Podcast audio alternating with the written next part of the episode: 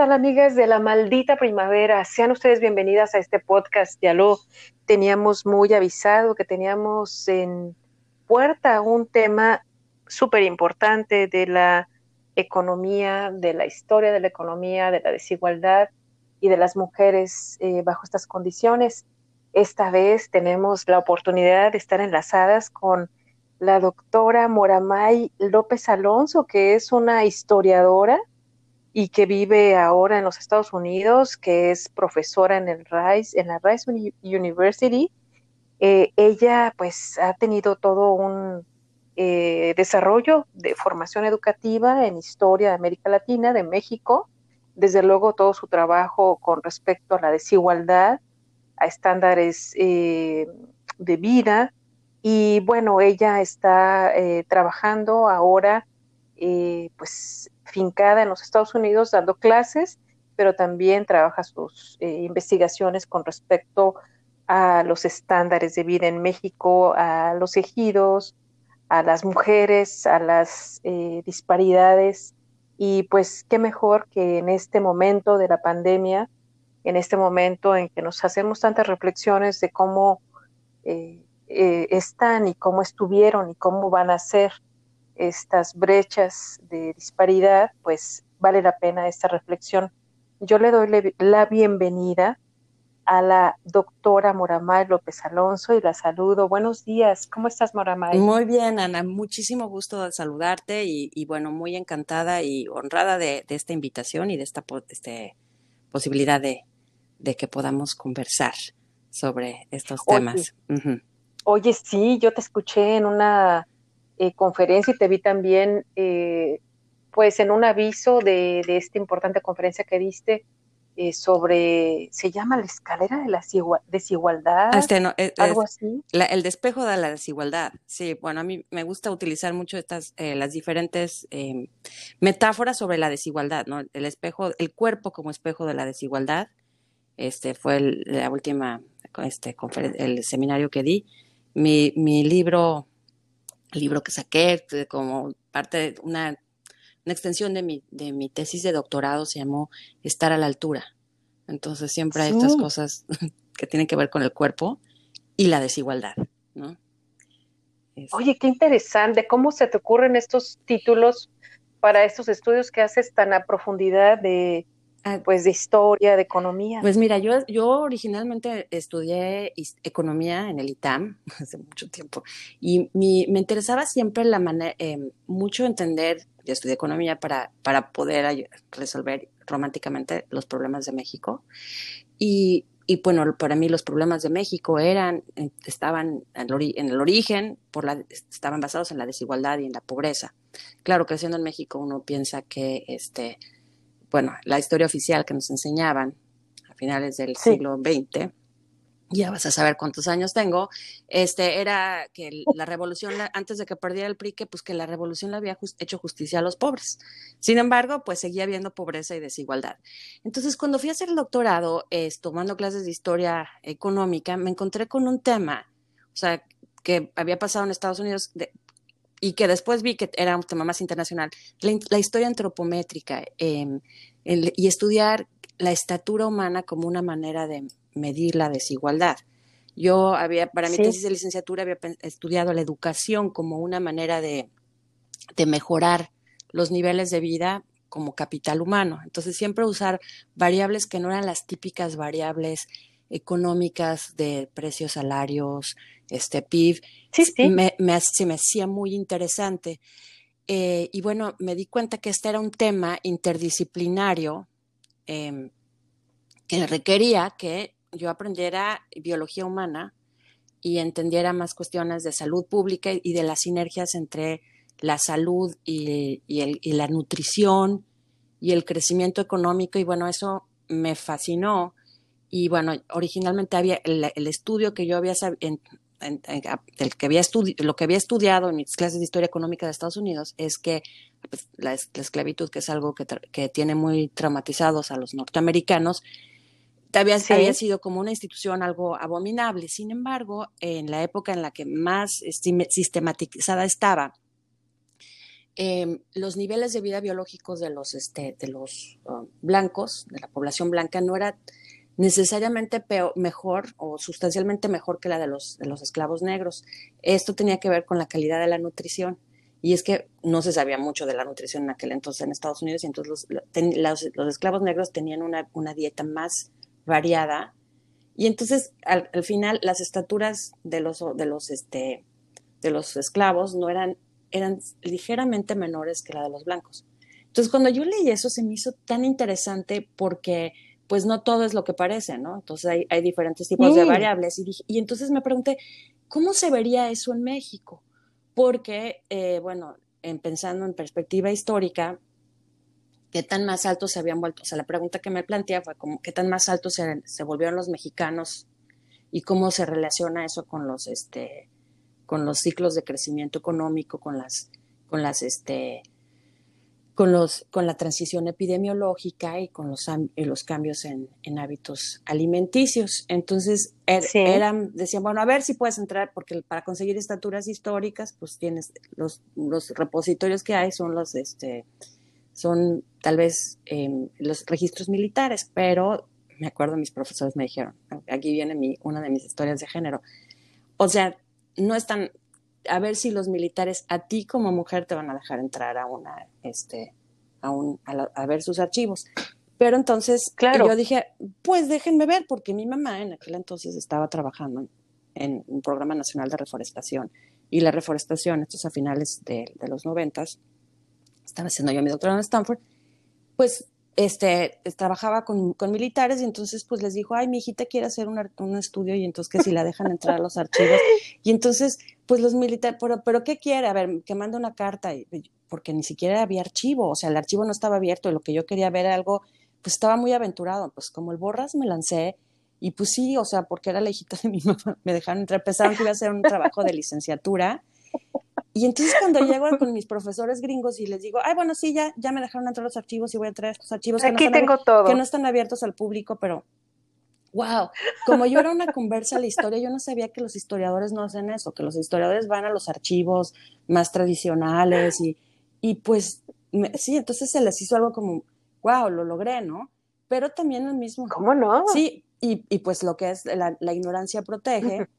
pero tampoco sabía yo lo que me estaba metiendo porque mi asesor no era un especialista en el tema y yo tenía que aprender muchas cosas que no sabía. Entonces, fue me imagino. muy autodidacta. La universidad, este, Stanford sí me dejó como pensar fuera de la caja, hacer muchas cosas, pero no había guías. Entonces, poquito a poquito me empecé a, a, a dialogar con, con gente que es en el programa de biología humana, con antropólogos claro. físicos en México, y tuve que aprender muchas cosas de, de biología que me encantaron. Yo de, luego pensé es que yo debía haber estudiado biología. Pero, o sea, y, eh, una profesora en, en, en, el INA, en la ENA, este, Lourdes Márquez Morfis, buenísima persona, me dijo, ay, deberías estudiar antropología física. Y yo decía, bueno, es que si yo tuviera muchas vidas, estudiaría muchas cosas. Pero bueno, esta investigación me permite eh, utilizar herramientas para entender algo que no es necesariamente se cuantifica con las variables tradicionales que tenemos. Y entonces yo pensaba que iba a estudiar una historia de niveles de vida, o sea, porque yo quería ver qué tan más altos habían si hecho los mexicanos. Y lo que me encontré es que era una historia de desigualdad, porque Así es. De, la revolución, número uno, a los pobres no les había hecho justicia.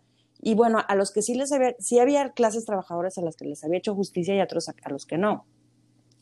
Entonces, como que empecé a ver más minuciosamente estas cosas que no, no se pueden este, cuantificar tan precisamente, pero que sí se pueden ver tendencias, y es la, la plasticidad humana y cómo esto, pues, eh, nos dice mucho, ¿no? Pero, pero, es algo, pues es, es muy complejo. Ha sido así fue muy difícil vender, este, hacer que el tema se entendiera, porque muchas de las personas que, o sea, el tema se les, se les hacía interesante, pero muchos economistas y muchos historiadores Muchos historiadores, sobre todo en Estados Unidos, no quieren saber nada de matemáticas. Muchos economistas, claro. este, pues no saben historia. Y luego la otra cosa es que muchos no saben biología, o sea, biología humana, y entonces, este, como que, pues, qué, qué flojera meterte a estudiar eso, se ve muy interesante. Entonces, a veces hacer entender el trabajo eh, ha sido como que siempre sé que tengo que hacer un poquito de, de explicación y hacer divulgación. de, la importancia de la biología para, para entender los ciclos de, de crecimiento y también entender la, o sea, los patrones, este, las, las dinámicas de la desigualdad que tienen que ver con tantas cosas, no se pueden ver como un binario y entonces hay que ver por qué la gente, la gente no es tonta, pero por qué se adapta como se adapta a las circunstancias que se les van dando. Y bueno, ya más, más con, con el tiempo, pues cuando empecé a ver las diferencias del dimorfismo sexual, cómo le afecta a las mujeres. Y bueno, yo, yo ya sabía desde antes, porque lo había visto, que, que, claro que había, que había diferencias de género. A mí, y a lo mejor me di cuenta tanto de eso porque yo crecí en un hogar en donde siempre supe que yo era igual que, o sea, tengo un hermano y que yo era igual que mi hermano y que mi hermano y yo podíamos estudiar lo mismo, que no había ninguna diferencia. Claro. Porque fuera un hombre, o sea, que eso no, no, no, definía, no definía las cosas. Pero saliendo a la, en la universidad y en el exterior, incluso con algunos otros familiares, de que no se les daban las mismas oportunidades a las mujeres, pues sí también empecé a ver qué era lo que hacía que hubiera todas estas ámbitos de, desigualdad, incluso en hogares bien, sin, sin, ningún problema socioeconómico, ¿no? Este, de cómo, cómo se les trataba de manera distinta y luego, pues en los diferentes ámbitos y por qué, sí, aún este, en grupos de ingresos o de educación más o menos iguales, las mujeres siempre quedan en una situación de más em, vulnerabilidad. Entonces. Oye, pero entonces te diste cuenta de muchas cosas con ese doctorado, te, abrió los ojos a, esta disparidad. Y, los cambios. Bueno, a mí me llamó mucho la atención, no solamente eh, el tema, o sea, la temática, el título, y bueno, cómo te llamó la atención eh, ver reflejado en, el cuerpo y en la disparidad eh, de, la talla.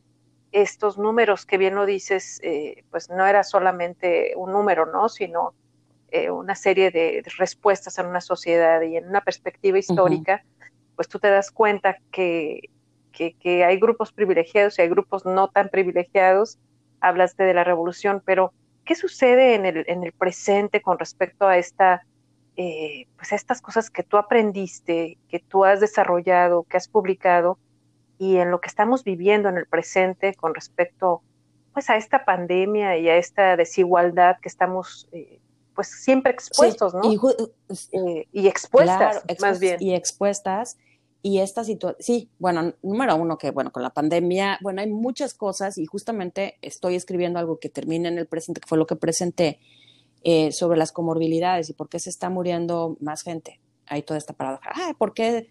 ¿Qué malo está haciendo el gobierno de México? ¿Por qué se está muriendo tanta gente? ¿Por qué se está moviendo tanta gente? Y cuando, y cuando en las conferencias de prensa dicen es que hay muchas comorbilidades. Sí.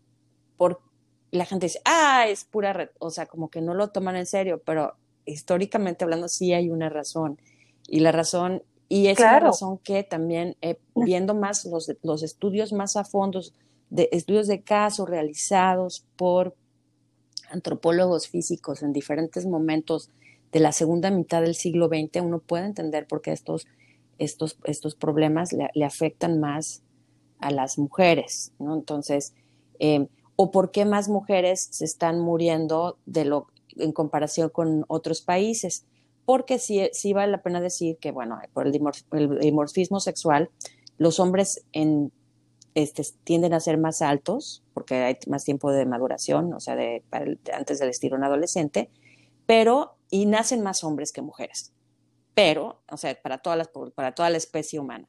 Pero eh, los hombres tienen, se mueren más en, mortalidad infantil y, bueno, sobreviven menos que las mujeres. Las mujeres tienden a sobrevivir mejor las pandemias. O sea, cualquier insulto este, medioambiental puede ser hambrunas o pandemias. No solamente se, se, mueren menos y se recuperan más pronto.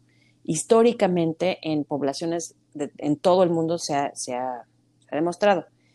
Claro que si hay una, em, una discriminación sistemática, entonces puede haber un, desbalance este, de género en el que hay más hombres vivos que mujeres. Eso pasa mucho en China y en India por la selección de que, este, por cómo se, como las estrategias de supervivencia se valoran más a los hombres, entonces hay mucho infanticidio de, niñas, ¿no? Entonces, y también por cómo se distribuye la, el, alimento entre familias. Entonces, estos estudios se han hecho muy a detalle, sobre todo en la India, donde puede haber, donde se, es como más claro que hay esta disparidad de sexo, que faltan, faltan mujeres en algunos, en algunos en algunos grupos. Eh, pero no es nada más este, de, la India. En México pasa un poco esto de que las niñas siempre están relegadas, se, les da menos educación, se les da menos, este, menos nutrición. Y lo que está pasando ahora es que esto de la cuestión de las comorbilidades es que hay mucha obesidad en las, en las mujeres, en, la población en general, pero las mujeres es, todavía más claro. Las mujeres tendemos a, acumular más grasa en el cuerpo que los hombres. Eso ya es, eso ya es una, es una cuestión de la especie humana. Pero eh, hay un, lo que está, lo que sucede es de que puede haber obesidad con malnutrición. Las, y estos son estudios que se han hecho en todo el mundo y que se han hecho muy en preciso en México, en el que em, conforme el país se volvió más una sociedad postindustrializada, donde hubo un, éxodo, este, un proceso de urbanización que se dio sobre todo a partir del final de los años 30, o sea, esa transición que México era un país em, mayoritariamente rural y ya para mediados de los 50 era, era un país mayor, o sea, urbano y ya para los 60, 70 era principalmente urbano.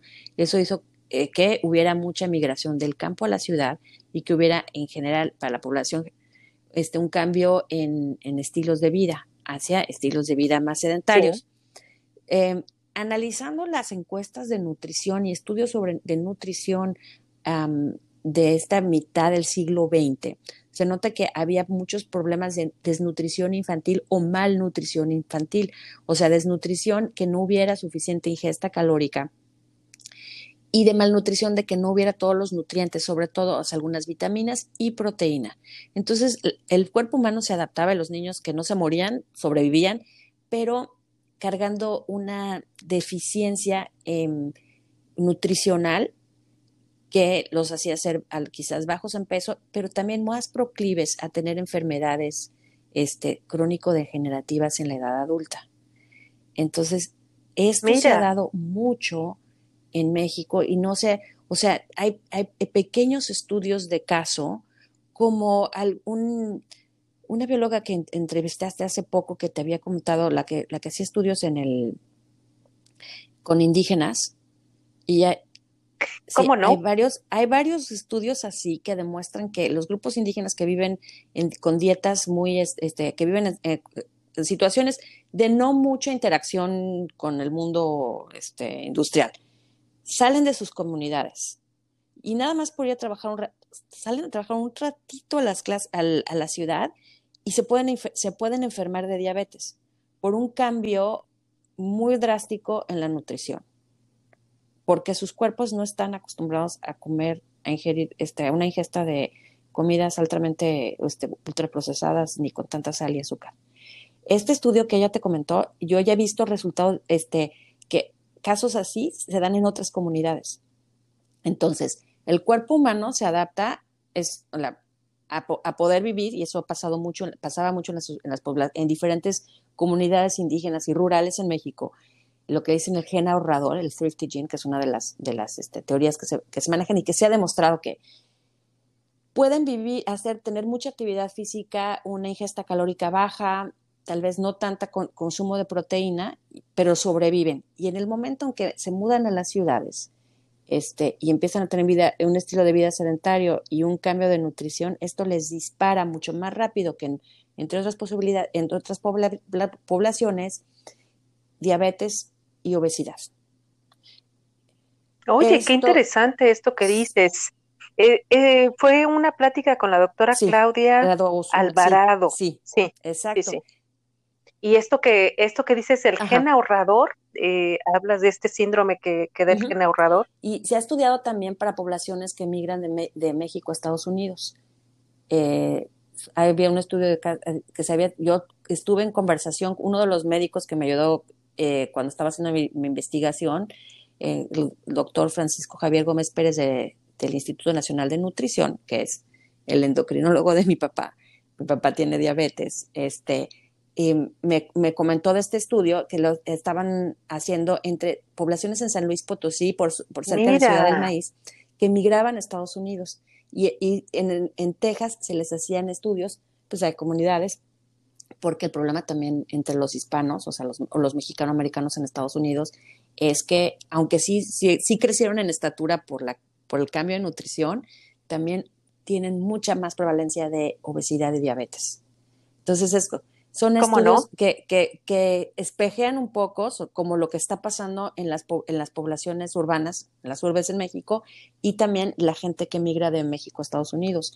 Em, y tiene mucho que ver con el, con el nivel socioeconómico, porque pues ahí es donde entra también, o sea, lo multifactorial del, del, este, del, de la desigualdad, o sea, las decisiones que uno hace sobre nivel de vida pues si la gente no está tan bien informada porque no tiene un nivel educativo y no, y no, no, se, le, no se le ha concientizado, pues entonces piensan que estar más, o sea, sobre todo en estas, estas comunidades, la gente que es las comunidades de origen eran de bajos ingresos y con muchas carencias, este, pensaban que estar gordito era saludable. Eso, estos estudios sí se hacían y los, y los antropólogos lo encontraban como algo, sí, era como una, una, una este, era una marca de que la gente estaba, estaba mejor económicamente, entonces era deseable estar subido de peso. Y claro, bueno, hacer esa transición viéndose a Estados Unidos, pues ha sido muy difícil y también en las ciudades, es muy difícil convencer a las mamás de que tener un hijo, que no está bien que el hijo esté demasiado gordito.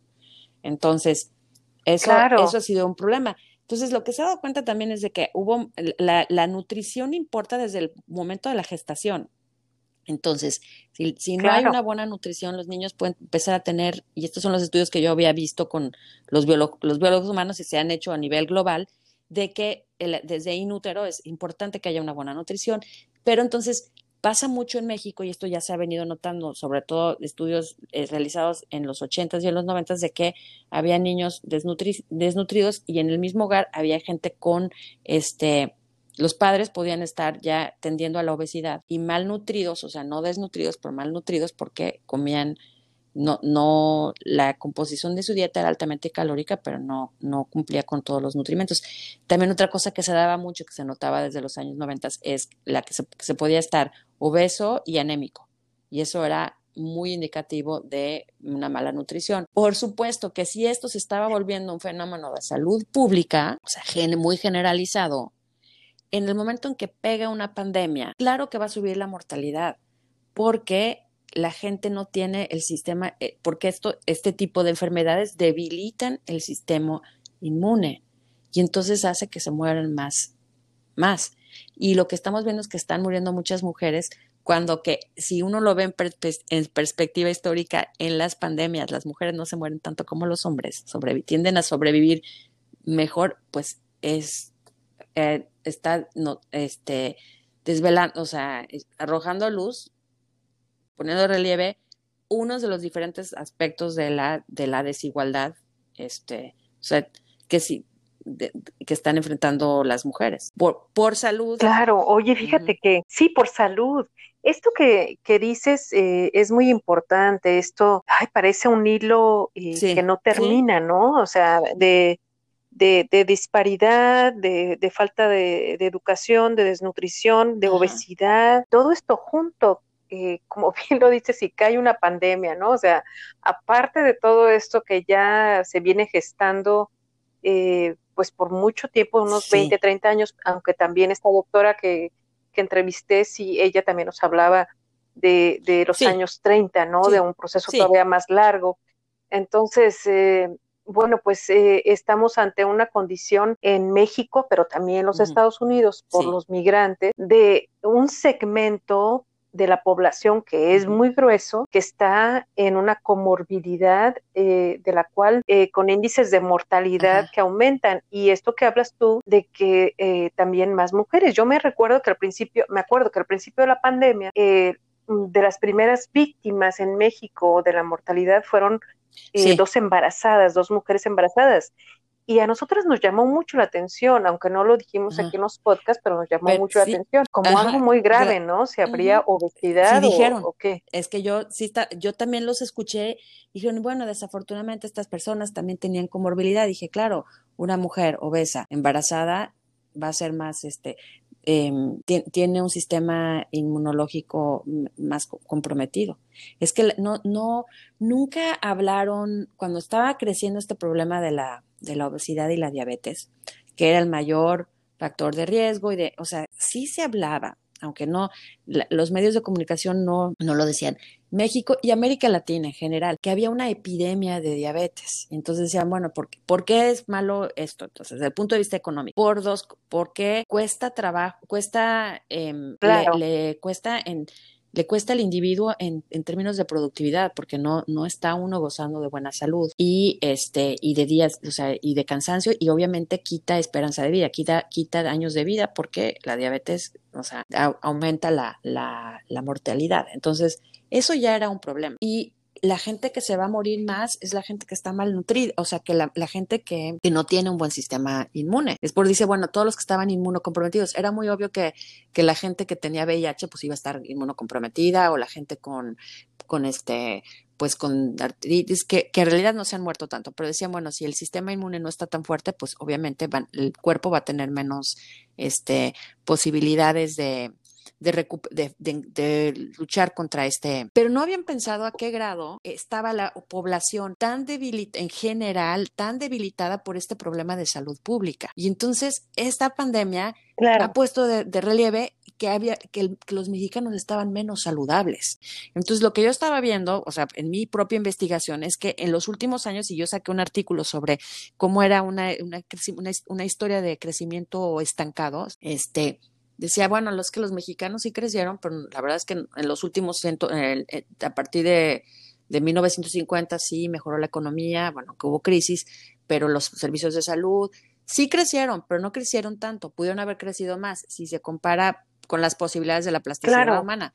¿Por qué no crecieron? Bueno, no crecieron porque la salud, porque, bueno, depende quién no creció. La gente de buenos niveles, de buen nivel económico, seguro creció, siguió creciendo como han, como han seguido, como han estado creciendo desde, desde, desde, el, desde el porfiriato al mismo nivel que la gente del, de, de, los, de los países ricos. Pero, la, pero las clases bajas, como ha habido una persistente desigualdad, el número de pobres y de gente viviendo en pobreza extrema o en pobreza se ha disminuido. No hay tanta movilidad social. Ese número ha crecido el número de, la población, o sea, cada vez hay más pobres, hay más gente, pero también hay más, y hay mucha gente que sigue estando en pobreza o en pobreza extrema.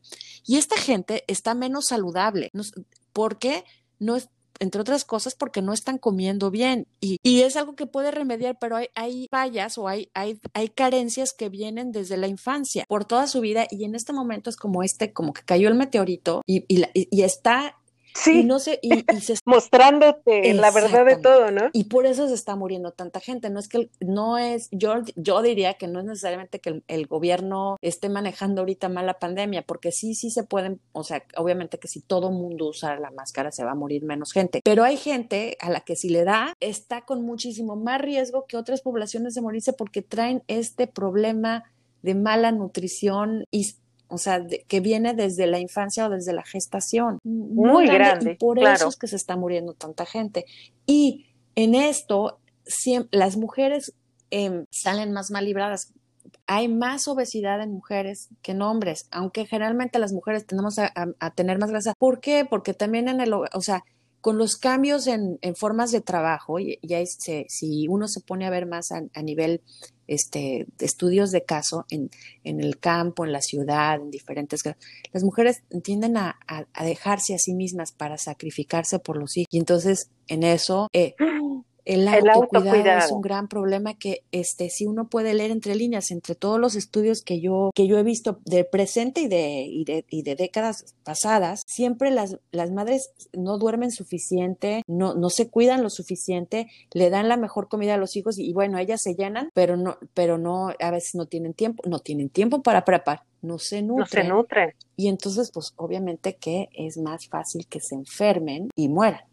Entonces está sacando pues una de las, los problemas con lo del, con esto de la pandemia, que en el que, que, tantos años de retroceso hay en México y en todo el mundo, porque siempre el trabajo de casa que no es remunerado y que se ha luchado mucho por cuantificarlo, da igual, pero en este caso, este, pues es más exacerbado y va a poner a más mujeres en pobreza en una situación todavía más vulnerable. Y eso pues obviamente va a repercutir en una eh, un exceso de mortalidad yo creo que aún mayor de lo que normalmente es, o sea, se va a morir más gente ahorita por la pandemia, pero más mujeres se van a morir. Eh, nosotros hemos estado discutiendo aquí con, pues con muchas otras mujeres, ¿no? Desde lo que ya comentabas de la cuestión eh, de nutrición, pero también, eh, bueno, de todas estas descompensaciones, ¿no? De, del confinamiento, de la economía del cuidado. Eh, estamos ante, pues, una situación histórica eh, bastante fuerte y todo esto que tú has hecho de trabajos de investigación, que seguramente más adelante que entres a más interés sobre la biología y la epigenética vas a encontrar,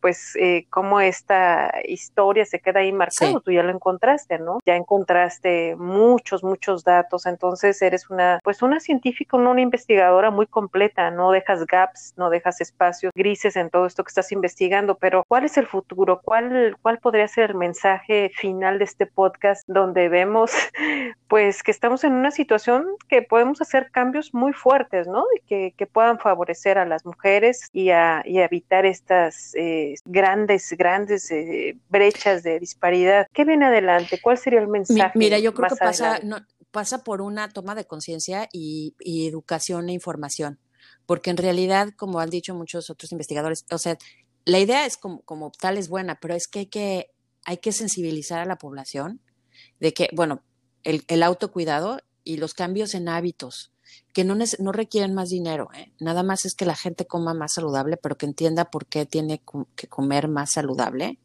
Este, eh, eh, sí es muy importante porque no, no se nota de un día para otro, pero es que también este problema no, no, nació de un día para otro. Los, los especialistas ya lo venían, ya se, venían notando, y eso es de lo que estoy sobre lo que yo escribo, ya se sabía. No, luego es como un poquito como el cambio climático, que empieza a cambiar un poquito y entonces cambia más, y entonces cambia más hasta que ya es ahorita ya nos dimos cuenta que es un fenómeno y, también por cuestiones políticas mucha gente no quiere aceptarlo, pero es un problema muy serio de salud pública. ¿Cómo revertirlo? Bueno, un cambio, o sea, es lo que eh, de, de los, del etiquetado de alimentos, que eso es muy bueno, porque la gente haga un cambio en hábitos alimenticios. Claro. Y también, bueno, ya más a nivel, pues sí podría ser como política pública, o sea, con las mujeres, pues como hacer este cambio de, paradigma de, que no, pues, y eso es bien difícil, pero, sí se puede hacer. O sea, yo sí creo que hay lo que dice el, el, el filósofo este, Anthony Guame Apia de, de, que puede haber una revolución moral. Y esto está muy, muy acorde con las ideas de Martha Nussbaum y de, Marcia Senso de, de crear capacidades humanas. Yo soy muy, muy abogada de eso. Pero entonces, dar, o sea, generar más programas para darle pues también para concientizar a las mujeres, ¿no? Que está en su mejor, de, de, que hay que, de que el, autocuidado sí es muy importante a todos los niveles. Este, a nivel, a ver, a, nivel académicas, gente con ya con estudios de posgrado, entre mujeres, muchas, el trabajo no se divide igual en el hogar, a pesar de que tenga uno un doctorado y es convencer, es dificilísimo. Y si esto se, se traduce al, al ámbito de la, de la, pues de, las mujeres que tienen menos educación, este, es, es muy lastimoso porque entonces viven en unas situaciones de, de este, pues de, de, que se dejan a sí mismas. Y, y bueno, poder generar programas que, que, ayuden a las mujeres a cuidarse bien, ya si, si, si van a ser muy sacrificadas, porque pues, sobre todo en México, ¿no? Esta, esta cosa de que eh, hay un valor por el sacrificio de las madres o de las mujeres, y que sean que, pueden ser mejores, o sea, que pueden ayudar más si ellas están bien. Es esta, esta metáfora de la, de la máscara de oxígeno, ¿no? Que te la tienes que poner primero tú si quieres ayudar a los demás cuando estás en el avión. Entonces es esta cuestión de, autocuidado. Y, y sí, o sea que, o sea, sí, sí es importante que las cosas cambien y que el gobierno cambie y todo, pero son estos pequeños cambios que, que se deben promover en el, en el, en el día a día de, bueno, de, mejor nutrición, de no dejarse, ¿no? Porque a veces piensan que, pues, ay, sí, por, muy sacrificada y entonces no importa, ya te sacrificaste, pero, pero estos sacrificios tienen un costo para, para las mujeres, pero también para, para el entorno, para la gente que está a su alrededor y, y para la sociedad en su conjunto. Entonces, este, yo, yo pienso que es eso algo que no necesariamente tiene que costarle mucho dinero al Estado, que sí hay, es importante hacer cambios de, fondo, pero que puede, por ahí puede uno empezar y este, y puede, puede ir ayudando a, pero claro, hay que, la información, tiene que haber mejor información y este, y más educación para, para concientizar. Oye, pues es que es lo que estamos haciendo aquí en la maldita primavera. Además, la, idea de la, canción me encanta la maldita primavera. O sea, no, todo, o sea, todo en su concepto me, me, me entusiasmó, ya se lo platiqué a todas las mujeres cercanas a mí. Y este, y bueno, ya las tengo, tienen que oír. Es, es, que se me hace tan interesante y me encanta que, que, estés entrevistando a científicas porque también hay esta idea de que no hay tantas científicas en México y sí las hay, sí las hay y son maravillosas. Claro que las hay. Y haciendo cosas en el resto del mundo, no nada más los hombres, es que me encanta, porque sí la, pero es que las mujeres mexicanas tendemos a ser demasiado discretas, o sea, desde la época de, Sor Juana se decía que eh, uno de, los, de, las, de, las cualidades era ser discreta. Pero aquí es que, es que somos demasiado discretas. Yo veo otras, en otras culturas que, que no les importa ir a decir todo lo que hacen. Bueno, las mismas latinoamericanas y las mujeres y las mexicanas somos muy discretas sobre todo lo que hacemos y hacemos un chorro de cosas. Entonces, te digo que cuando me metí a ver tu dije, qué maravilla, y yo no sabía, este, hay que hacer más difusión por ese lado, porque, porque sí las hay, lo que pasa es que son muy discretas, tienen que no ser tan discretas. Tenemos que no ser tan discretas. Claro, este, sí. Tenemos que hacerlo, Morama, y fíjate que este mensaje que nos das de cierre de podcast es como de una manera, de una economía, porque no cuesta nada, eh, pero sí se cuestan cambios y vale la pena hacer estos cambios. Entonces, el autocuidado de las mujeres que se puede quedar impreso no solamente para ellas, sino para otras generaciones. Eh, eh, el hecho de, de todo esto de la nutrición y bueno, de cuestiones de políticas públicas, de lo que ha sido el manejo de la pandemia en México. Y bueno, el, este, de, este gran mensaje que nos das de no ser tan discretas y yo creo que este, este grito de, la maldita primavera nos ha llegado a unir donde quiera que estemos, entonces pues eres bienvenida cuantas veces eh, puedas tener tiempo y sabes que para hablarnos se más. Tiene que hacer. Mira, aquí en Estados Unidos hace no hay mucha difusión de la ciencia y las niñas que vayan a estudiar ciencia y todo. Y porque a veces no hay no hay tantas, ¿no? Pero ahorita que estaba viendo tu programa y dije, wow, estaba yo oyendo alguna vez para mi propia investigación unos podcasts que hay de un programa que se llamaba Foro de la Mujer, de una de Alaí de Fopa, en los años 70, se está con, la, con Radio UNAM. Y desde los años 70 este, entrevistó a mujeres universitarias y decía que había muchas mujeres en, en las ciencias naturales, entonces las ciencias biológicas. Yo digo, bueno, es que, es que en México sí hay, lo que pasa es que no, no se hace tanta promoción. O sea, hay más mujeres científicas de las que uno se imagina y a mí se me hace muy importante recalcarlo, porque yo creo que tiene que haber más, pero sí hay, y de las que hay tienen que ser más, pues tienen que ser más presumidas. Yo digo porque aquí, aquí en Estados Unidos claro. sí, sí, lo saben hacer, o sea, sí lo hacen. Y yo creo que eso sí tendríamos, sí se tiene que hacer y que, y porque también esta idea de que no, ya nada más se quedan en su casa, no, que están fuera, o sea, están en, en México, en México y en el mundo, ¿no? Entonces, sí, así que Claro, eso es. Eso es la maldita primavera, unirnos donde quiera que estemos y gracias por ese mensaje. Sí, claro seguirnos comunicando, Moramay. Eh, te deseo, te deseo muy pues buen día allá en Houston. Qué, mundo nos trae? Eh, Las próximas 24 horas van a ser muy interesantes. Sí, ¿verdad? En un, este, Sí, en esos días que vienen, por favor, también mantenernos al tanto, eh, seguimos platicando eh, vamos a tener un confinamiento eh, acá en Europa pronto. Entonces, este, yo creo que para terapia misma de nosotras, en donde quiera que estemos, en los tiempos de confinamiento podemos hablar y podemos hacer llegar este mensaje, no solamente a investigadoras ni científicas, sino también a las vecinas, tías, primas, amigas, comadres, este, a todas las vecinitas que tengamos y tengan que hablen español y que puedan ver que la vida también de las investigadoras en el día a día pues es igual y a veces es difícil y es es, la, es, el, perfil, humano, que hay un sentido de comunidad, que no, este, que, que, que, eso de tener que lavar los platos y cuidar al, niño cuando está en la clase virtual le pasa, le nos pasa a todas y que puede ser estresante para todas, no nada más, o sea, sí, que, y que está bien, claro, es normal, hay que, hay que, hay que aceptarlo, sí, fuese. Muy Encantada. bien. Pues muchas gracias. Gracias. Un gran abrazo, Ana, Moramay. Encantada. Gracias por tu tiempo. Hasta pronto.